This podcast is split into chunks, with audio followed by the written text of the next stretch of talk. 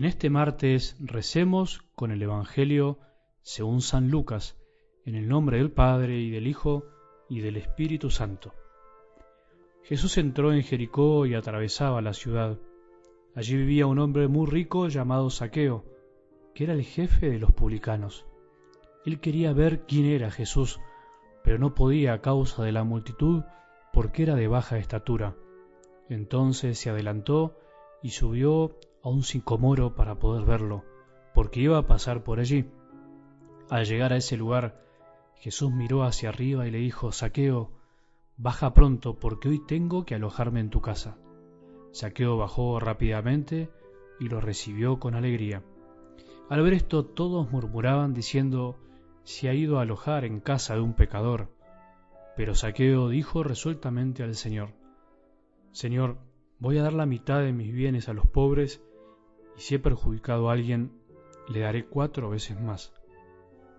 Y Jesús le dijo, Hoy ha llegado la salvación a esta casa, ya que también este hombre es un hijo de Abraham, porque el Hijo del Hombre vino a buscar y a salvar lo que estaba perdido.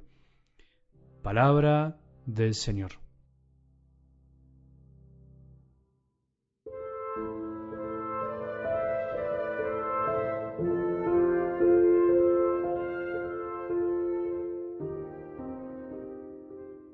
Buen día. ¿Cómo estamos? ¿Cómo estamos todos aquellos que escuchamos día a día la palabra del Señor, la palabra de Dios, palabras que dan vida? Hoy no nos olvidemos de algún modo mirar al cielo, por lo menos un momento, mirar al cielo e invocar al Espíritu Santo que está en todas partes, pero que especialmente está en el cielo de tu corazón. Sí, porque en nuestros corazones también está el cielo. Si vos y yo creemos, es gracias al Espíritu de Dios que nos anima interiormente. No podríamos creer en Jesús si no fuera porque el Espíritu Santo nos lo inspira desde adentro. Es el Espíritu Santo quien nos va a decir hoy lo que más nos convenga, lo que más necesitemos para nuestras vidas. San Pablo decía así, el mismo Espíritu viene en ayuda de nuestra debilidad porque no sabemos orar como es debido. Él es el que nos ayuda a rezar.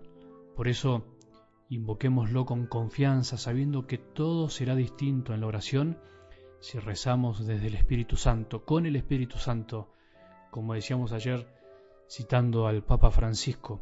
Leamos la Biblia y dejemos que el Señor nos mire por un momento. Hace unas semanas tuvimos la oportunidad de rezar con esta escena de hoy, con este encuentro entre Jesús y Saqueo. Un domingo fue, ¿te acordás? Por supuesto que hay mucha tela para cortar todavía, es inagotable, como siempre les digo. Nunca me voy a cansar de decirme y decirme esto sobre la palabra de Dios. Necesito decirlo porque es un modo de convencerme, de convencernos y de no dejar de buscar jamás. Cuando se mete en nuestro corazón la menor sugerencia, pensamiento de que ya no hay más, ya lo leí o ya la escuché, es cuando sin querer desperdiciamos la posibilidad de escuchar algo nuevo, de la gracia que nos sorprende siempre, en definitiva, del Espíritu Santo que siempre dirá lo necesario para cada corazón en cada momento, para cada corazón que está dispuesto a escuchar.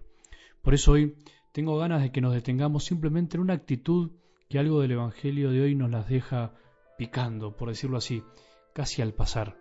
Una vez que Jesús se fue a alojar en casa de saqueo, dice que al ver esto, todos murmuraban diciendo, se ha ido a alojar en casa de un pecador. Al ver esto, todos murmuraban.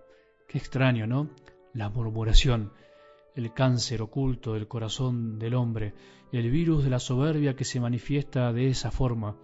El virus es la soberbia, la enfermedad es el prejuicio y el síntoma es la murmuración.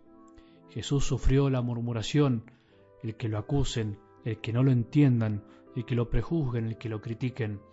Nuestro corazón herido desde el principio casi imperceptiblemente nos lleva a veces a dudar del amor de Dios.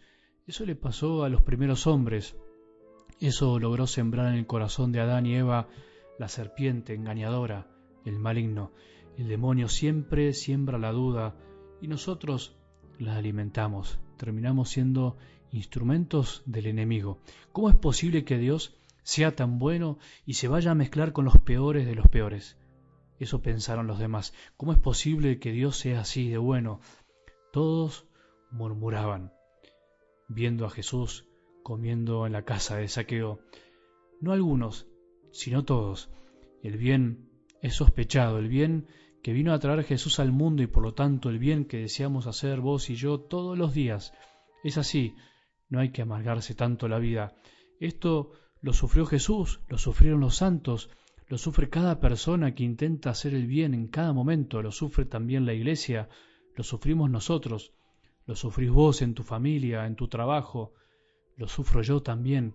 Siempre los demás pueden sospechar y dudar de nosotros. Es algo con lo cual tenemos que aprender a convivir y no hay que amargarse la vida.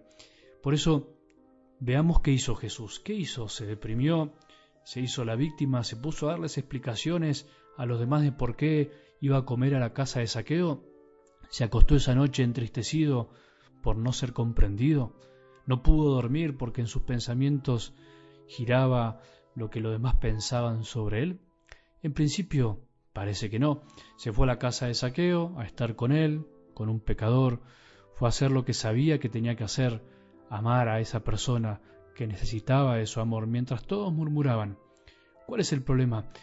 Y bueno, hay que seguir, y como decía el Quijote, ladran Sancho, señal que cabalgamos, que murmura en Jesús, señal de que estamos amando mientras la murmuración sea fruto de no comprender la bondad de un Dios tan bueno, que se preocupa por los que nadie se ocupa, hay que seguir caminando.